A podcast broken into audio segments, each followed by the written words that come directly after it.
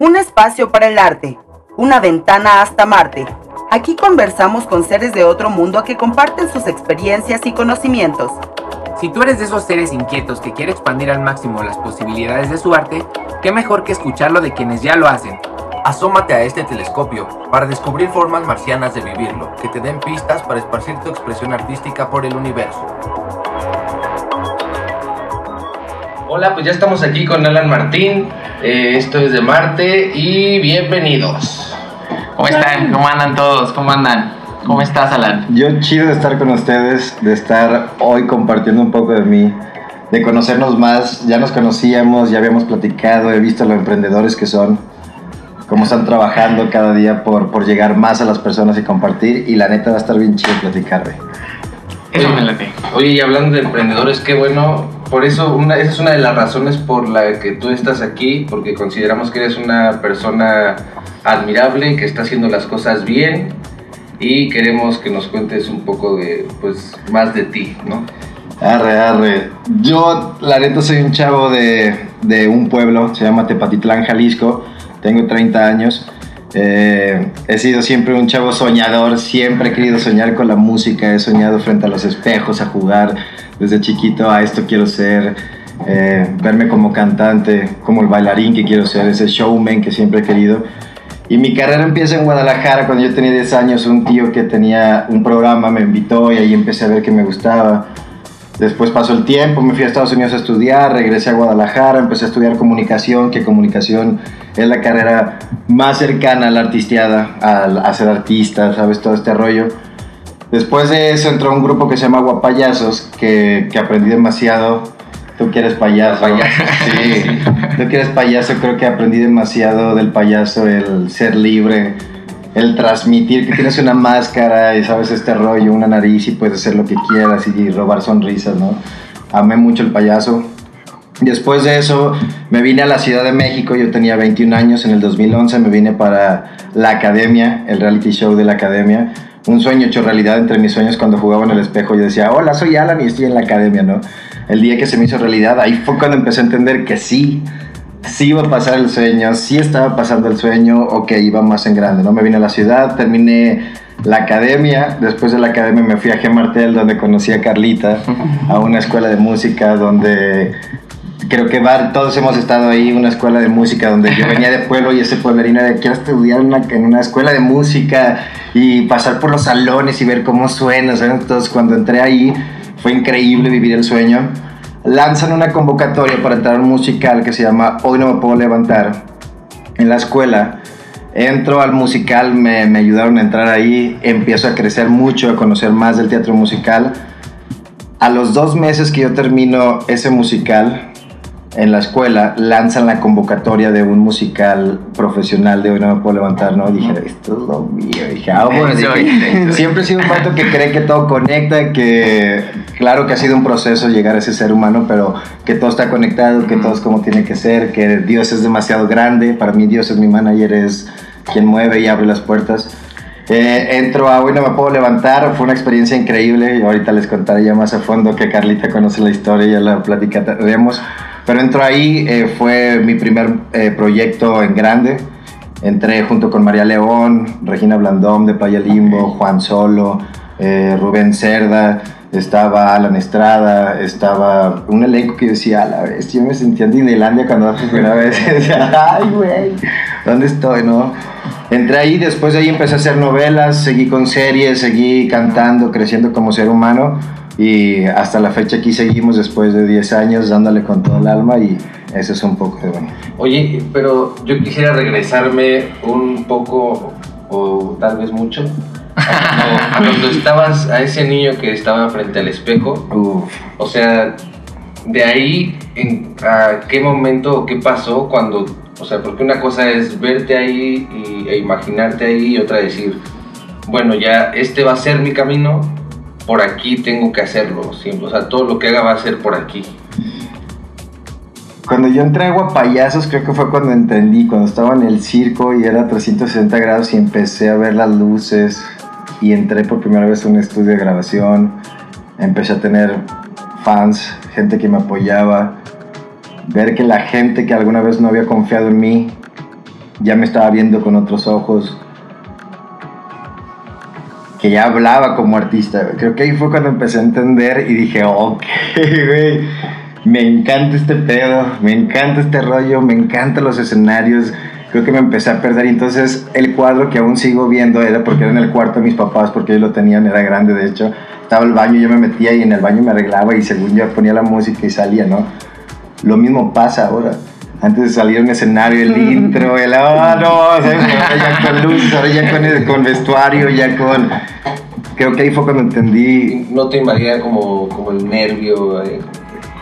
No, ¿sabes qué? Sí hay algo que no tengo, que me ha costado mucho, pero no soy penoso, creo. Soy muy aventado, soy muy, ¿sabes? Y el payaso me ayudó mucho a perder aún más la vergüenza. Ya. Porque no era Alan, era un payaso con una nariz y yo llegaba y, "Ey", y, se, y se reía, no, nada más le hacía. ¿O nunca te pasó alguien que, que, le, los, que le tienen miedo a los payasos, ¿no? Por ejemplo. Ah, sí, y trataba de, era como un trip para mí de, yo voy a hacer que si quiera, yo voy a hacer que si quiera, pero no podía, pero sí se asustaban demasiado. Sí, hay gente que tiene ese issues con los payasos que no los pueden ver. Oye, ¿y por qué es importante para ti ser famoso? ¿Te gustaría ser famoso? ¿Por qué? Sí me gustaría ser famoso, pero creo que antes de empezar la carrera y, y cuando terminé la academia, cuando yo salí de la academia, yo dije, ya la hice. Vengo de guapayazo, ya, de guapayazos, ya salí de la academia. Arre, ¿dónde firmo autógrafos? ¿Qué pedo? Y entendí que no. No, la neta no. Más bien empezó el trabajo más arduo todavía. Empecé a crecer como artista. No, el sueño de artista no es de la noche a la mañana. Y justo daba, una conferencia que me decían, bueno, háblanos de tu éxito. Y dije, güey, ¿qué voy a hablar si todavía no llego a los Latin Grammys? Si todavía neta para conquistar el mundo me falta mucho, ¿sabes? Para llegar a mucha gente y conectar con muchos corazones me falta. Pero sí me he dado cuenta que hasta el día de hoy que estoy hablando con ustedes, el éxito me ha acompañado porque he tratado de ser feliz, de neta, de conectar con ese artista. Y por eso quise dejar ya no solo ser famoso. Claro que la fama te ayuda porque para todo, tener un negocio, tener algo, un... Lo que sea, tener fama te ayuda a conectar con gente. Pero si tengo fama, quiero ser el mejor artista y tener un buen corazón que conecte con la gente y transmitir este pueblerino, cómo llegó y cómo he llorado. ¿Cuántas veces? eh, o sea, Carlita ha visto cuántas veces he llorado, cuánto he sufrido. Carlita es mi roomie, vamos a platicar. Para que sepan, Carlita es mi roomie. Aquí vivimos, estamos platicando en la casa, estamos tratando de platicar con. Así como es, es mi roomie, me ha visto neta llorar, son tiempos difíciles, pero creo que hoy más que nunca estoy enamorado del artista y, y de conectar estos dos lados y que sí venga la fama, pero por medio de este conducto de, de- del arte, ¿sabes? ¿Cómo mantener, por ejemplo, ahorita que vemos que el artista debe tener muchas ramas en muchos sentidos? Tú, por ejemplo, que cantas, bailas, actúas y por ahí también andas buscando siempre qué aprender, qué hacer. ¿Cómo alimentar siempre esa, esa hambre de querer seguir creciendo, aprendiendo? Y sobre todo, en una de las pláticas que, que tuvimos, dices, siempre enfocado a crecer en, en- algo que a mí me, me- me haga mejor. ¿Cómo mantienes siempre eso de decir, eh, y sobre todo, no sé cómo llamarlo, de reconocer que a lo mejor, a pesar de lo que ya se ha logrado, todavía hay mucho por mejorar, ¿no? Y identificarlo. ¿Tú cómo lo trabajas en ese sentido? Creo que cuando tienes una meta y sabes a dónde quieres llegar, pase lo que pase, vas a hacer todo lo posible por llegar, güey. Ah, bueno. Creo que mi motivación todos los días es pensar en los escenarios que quiero lograr, pensar en las series que quiero hacer, la música que quiero crear. Y entonces sí hay días difíciles, güey. Hay días que digo, hijo de esa pinche madre, güey.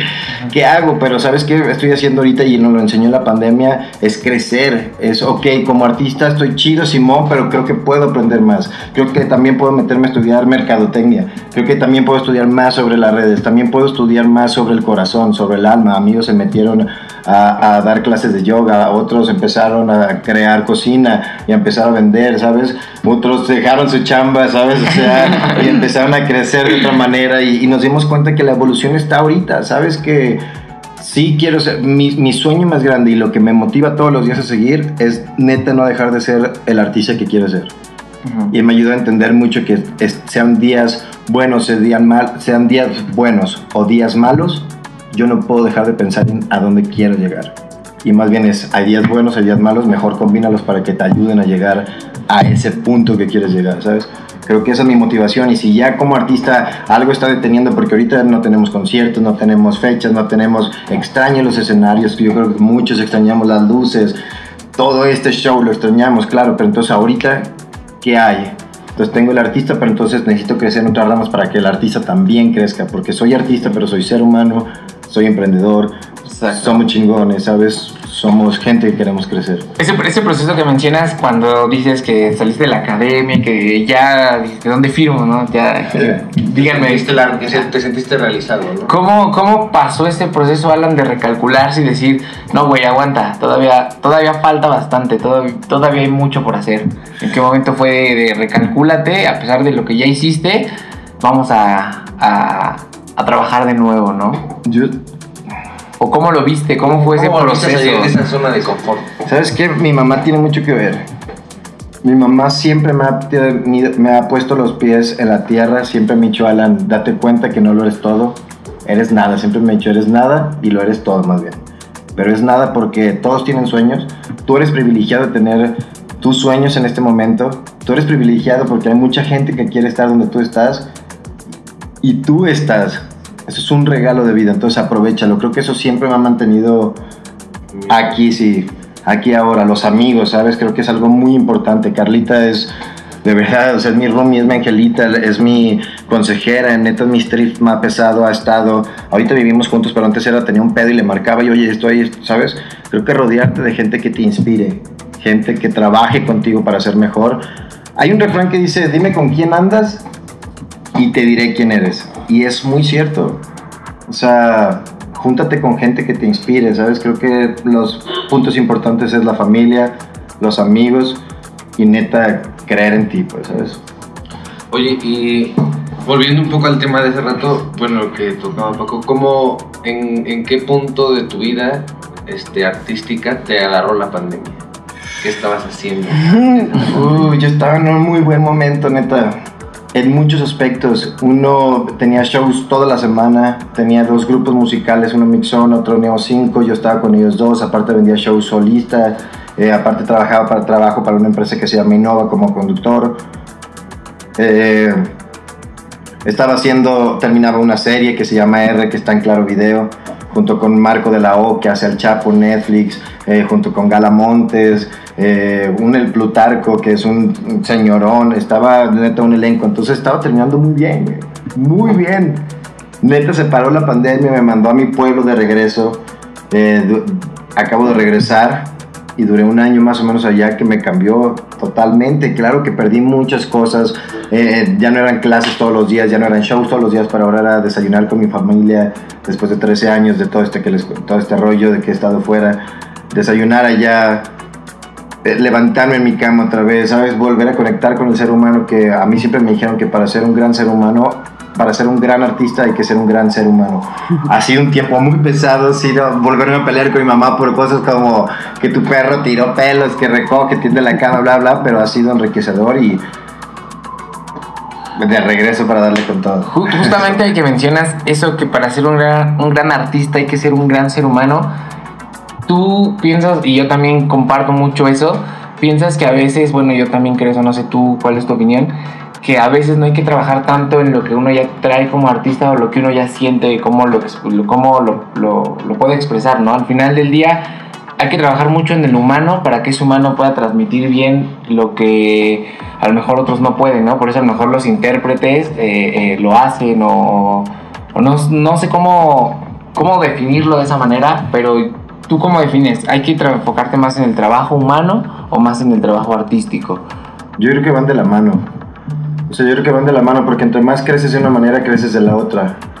Como todo, creo que cuando haces las cosas con amor, con pasión, ya seas médico, abogado, quieras ser escritor, quieras ser periodista, quieras, lo que sea, tienes que ser un buen ser humano para que entonces puedas, una, conectar con la gente. Estamos en tiempos en donde en este momento ya sientes quién es buena vibra, quién, quién sí puede ser respetuoso, quién, quién te va a apoyar, quién sí no, ¿sabes? Creo que neta estamos para vibrar en este momento y creo que es eso, crecer. Cuando confías en Dios y en todo te lo pone de una manera, no sé cómo, ¿sabes? Pero justo ahorita estoy por hacer un papel de un personaje para TV Azteca que estamos ahí trabajando para un programa que van a hacer y, y lo principal es la muerte, ¿no? La muerte te, se aparece y te dice tienes 24 horas de vida. Y entonces en esas 24 horas se les aparece a cada quien que tiene que resolver cosas y entonces se pone alerta. No manches, llegó, se puta madre, tengo que ponerme pilas, güey, tengo que solucionar, tengo que hacer... 24 Ajá, tienes 24 horas, ¿qué harías en 24 horas? Y, y hay gente que se va y gente que se queda, ¿sabes? O sea, no sé si estoy adelantando de más, pero... Pero está interesante porque eso es la vida. Cada, un, cada día resuelve. Yo tengo algo que es solo hoy. Un día a la vez. Un día a la vez nos conocimos Carlita y yo también hicimos un musical en la escuela Gema, en Gemartel, hicimos un musical de Ren que habla sobre eso, solo hoy, sabes, seas lo que seas, ya seas que estás perdido en la droga, ya sea que estás perdido haciendo un cagadero, ya sé que seas mujeriego, ya sea que tengas dos viejas, ya sé lo que sea, tú te ponte al pedo y, y sé consciente que estás haciendo, sabes, al final del día creo que Está bien vivir. Yo, la neta, ha sido para mí un proceso. Ahorita pintar, justo les decía, pintarme las uñas, ¿sabes? Para mí verlas es como, ah, mi mamá las vio hace rato. Y Alan, ¿qué es eso? ¿Por qué? ¿Sabes? Cuando para mí ha sido un trip, cabrón, neta, pintarme las uñas y decir, la primera vez me la pinté roja, me la pinté Carlita. Me la pinté roja y yo no dejaba de pensar en mi jefa, güey. O sea, yo la veía y decía, no mames, es la mano de mi mamá. Acostumbrándome a algo que está pasando, que ya hoy todo se está convirtiendo en todo el género. Ya no hay género, Exacto. ya no hay nada. En ese sentido, ¿sabes? ahorita que dices, mi mamá cuando vio las uñas, eh, pues se, se saca de onda. ¿Tú qué piensas? Que, y bueno, no sé cómo lo, lo ves, el artista tiene eso a veces de pelear muchísimo contra muchos estereotipos. Contra el que diga. Demasiado. Con el que dirán, yo lo, yo creo que yo lo paso, el siempre estar pensando a lo mejor en, y si me pongo esto, ¿qué va a pasar? Hice una sesión hace unos días medio andrógina donde me puse ropa de Carlita. Literal. me vestí de, con su ropa y se ve bien chingón, güey.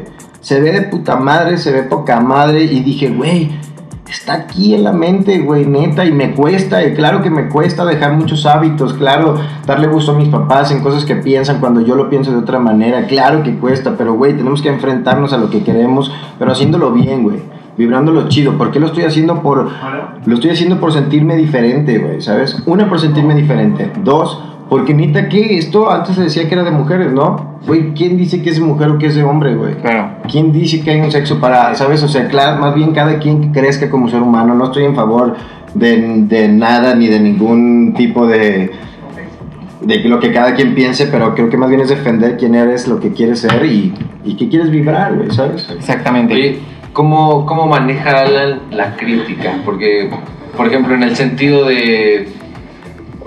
Eh, por, por ejemplo, hace rato que hablábamos de TikTok, ¿no? Tú, tú en tus redes sociales subes muchos TikToks, apareces bailando, apareces. Pero, ¿cómo.? Me imagino que hay gente que te ha hecho alguna crítica negativa porque hablábamos de, de- de esta, de esta aceptación que no existe en la gente para con esa red, ¿no?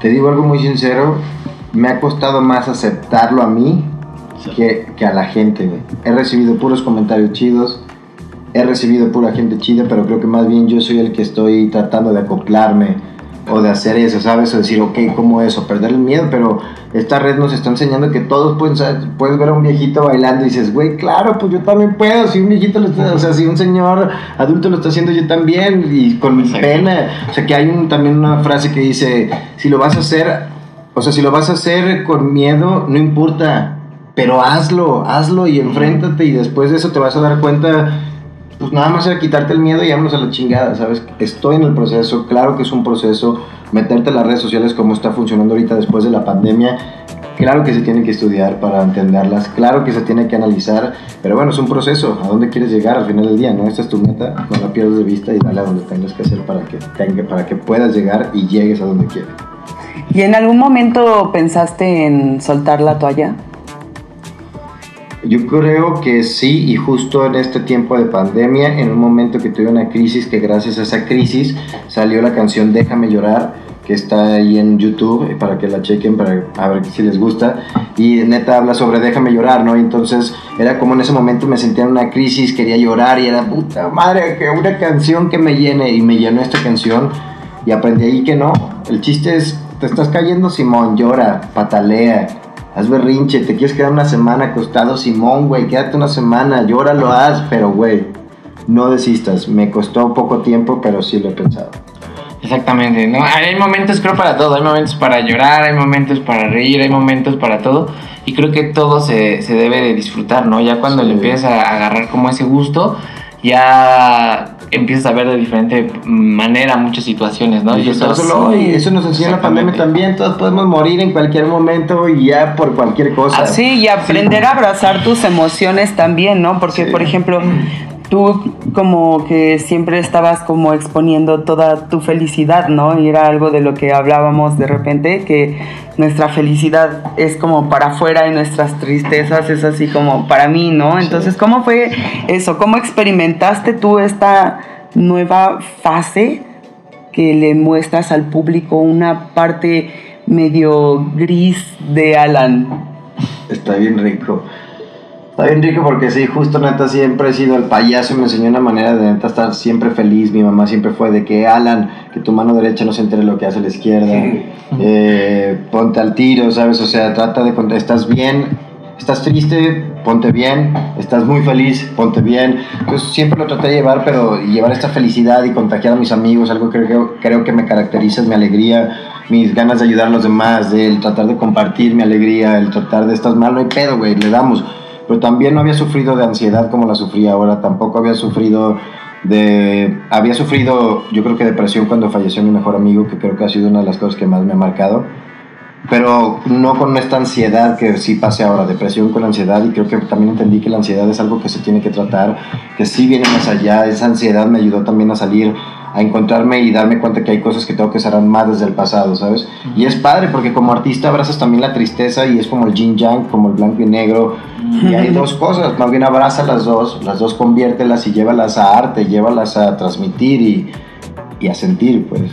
Claramente. Si tú vieras al Alan que está frente al espejo hace tiempo y ahí ahorita al Alan los sentaras juntos, ¿le dirías algo o no le dirías nada y dejarías que se dieran los mismos putazos que se ha dado en la vida? No, sí. Sí le, sí le diría cosas. Una, una, una- un- bueno, si, quieres compartir, unas tres cosas que le dirías así. No te aceleres tanto a la vida. Tranquilo. Sí vive. Sí desbórdate, pero tranquilo. O sea, a veces también tratar de vivir tantas emociones, ¿sabes? Yo soy muy fiestero. Y era como salir y querer vivir y, ¿sabes? Y, ah, güey, sí, mi mente se está abriendo. Entonces, venga, quiero sentir y Simón. Y porque aparte estamos en un, en un trance entre que ya todo es bisexual, que ya todo es otra manera, que ya todo se siente. Pero porque no es que sea bisexual o que sea en tu género, más bien ya toda la energía se siente. Entonces, entre que sientes, entre que estás en la ciudad, entre que en tu pueblo no ves esto y te quieres enfrentar a cosas y ya, sí le diría, cálmate, sé más analítico y utiliza más la conciencia. Está bien sentir un chingo, pero combina mente y. Ajá. Cuida más tu cuerpo. Cuida mucho tu cuerpo, que creo que en viene a- en base de esa. Y la tercera sería.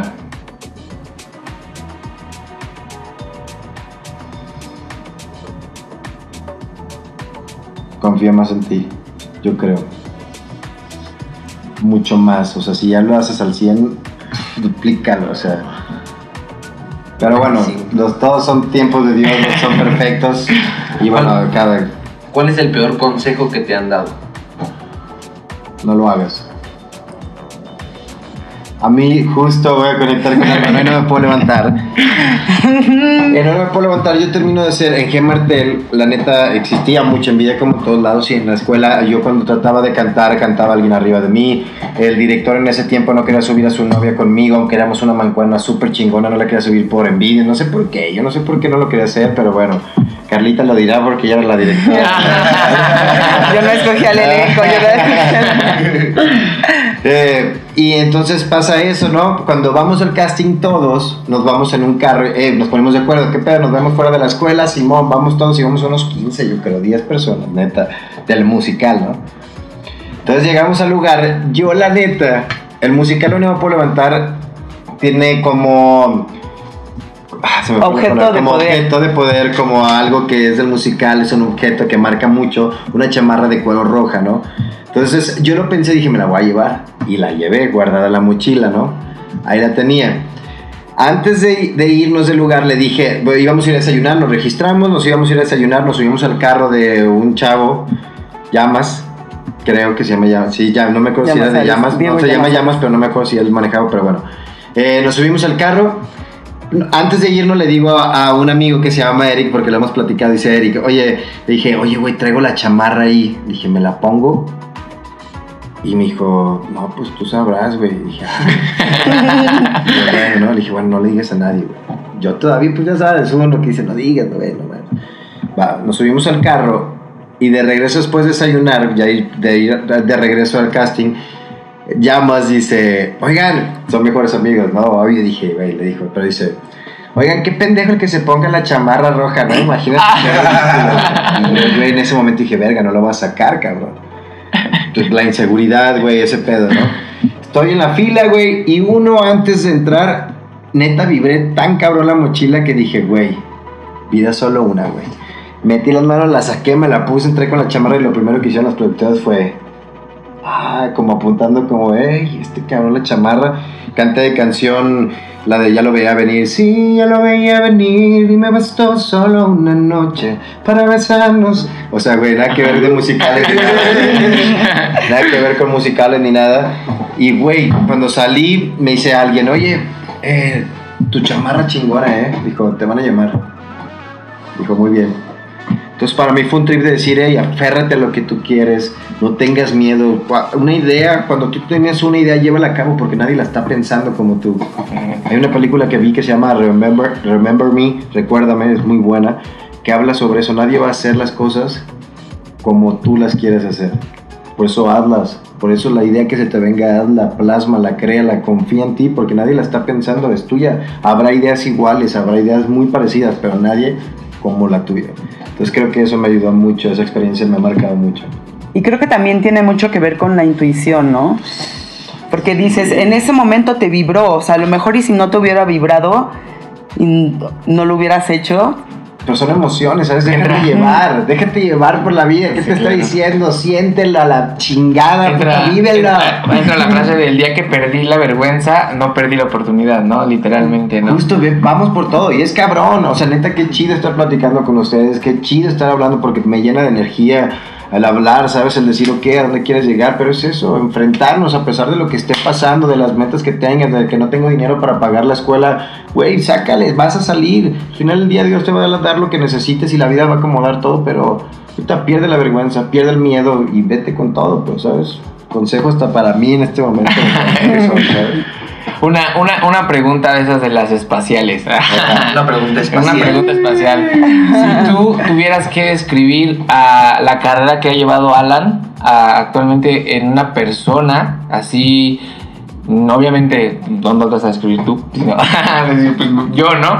Una persona o no sé cómo lo, lo describirías tu carrera, tu carrera, ¿cómo describirías tu carrera de Alan en una persona? ¿Cómo sería esa persona? personificarías? Le puedes poner lo que quieras, tres ojos, no importa, la imaginación vuela. Ok.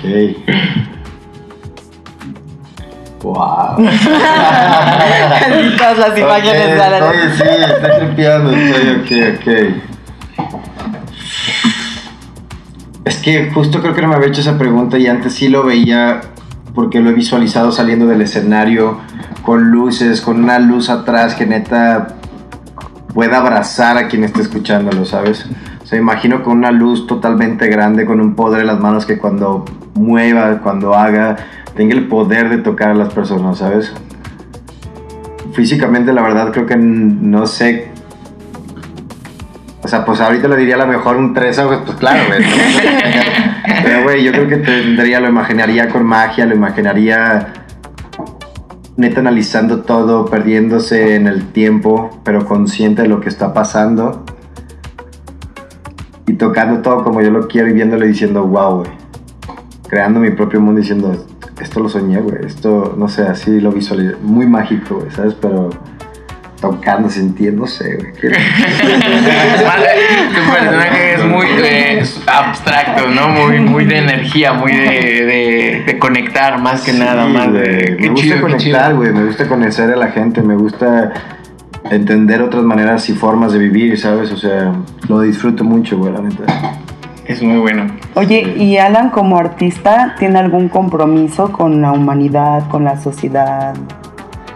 Yo creo que el demostrar que se puede vivir solo hoy, que puede romper los esquemas de...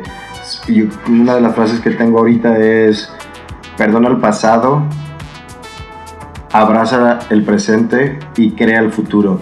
No te enfoques tanto en el futuro, o sea, sí enfócate, pero más bien en el presente, en el presente y en, en lo que quieres hacer ahorita para que lo estés construyendo y esto te dé, es como dicen, lo que siembras cosechas, ¿no? Al final del día nunca perder, nunca llegas a la meta.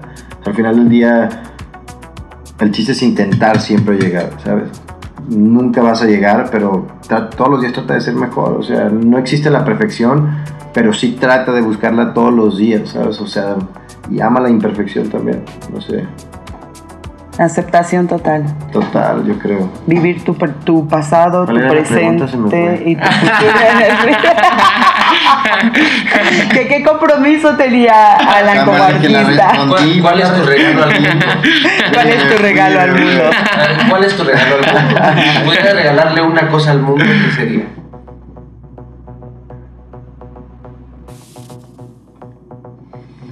Amor. Mucho amor. A ver. Pues yo creo que ya lo haces, la verdad. Yo creo que ya lo haces porque eres una persona que a donde vas siempre sacas sonrisas, ¿no? Es como eso que dices, ¿no? Que caracteriza a Alan, ¿no? Así, Alan es el que siempre está como contribuyendo a estar de buen humor y reírse. Muchas gracias, por gracias, eso. disfruté, disfruté. Disfruté estar aquí, sabes lo mucho que te admiro, lo respeto, de verdad, o sea, Igual. eres una gran maestra en mi vida y ahora que los estoy conociendo a Paco, a Dani también es igual, o sea, que sigamos creciendo, compartiendo y justo como yo se los decía, o sea, escuchar de amarte, crear su propio planeta, sabes que todos podamos tener esa capacidad de crear nuestro planeta, de crear a donde queremos llegar, creo que ahorita no existen límites. O sea, los límites creo que es más bien para cuidarnos a nosotros, darnos cuenta que, la enfer- que puede llegarte una enfermedad en cualquier momento y que la vida no está comprada. Más bien disfruta y, y entrégate.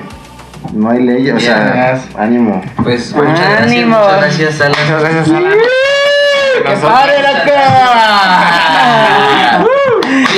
pues vamos a Antes, antes, antes, tus redes sociales, Alan, para que la, la, la gente te vaya y te busque, vea tu trabajo, lo que andas haciendo. Arre, arre, síganme en Instagram y TikTok, estoy como Alan Martinov. Síganme también en Facebook, estoy como Alan Martín Oficial. Y en mi canal de YouTube como Alan Martín. Eh, espero que lo disfruten todo el contenido y conectar con ustedes cada día más.